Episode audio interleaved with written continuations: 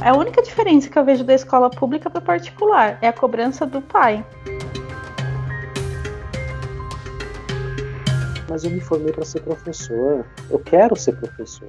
Por favor, me deixa ser professor, me deixa em paz. Para de me incomodar porque eu quero dar aula. Eu não quero fazer outra coisa.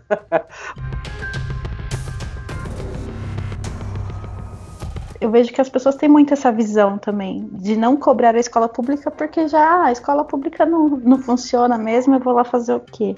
Né? Pensando no pai do aluno faz parte do mundo. O mundo está dentro da escola e, e, e o inverso também. E, e, essa liberdade a gente tem na escola pública. No particular, ah, ah, ah, você tem que seguir aquele modelo, aquele padrão e o sistema de ensino deles.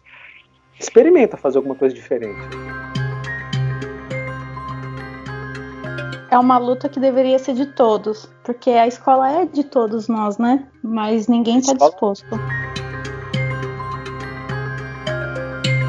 No público isso não acontece.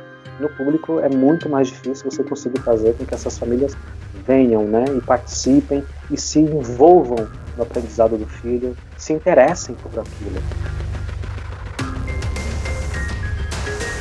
Eu acho até triste, né? Porque as pessoas não conseguem enxergar isso. Por mais que a gente fale.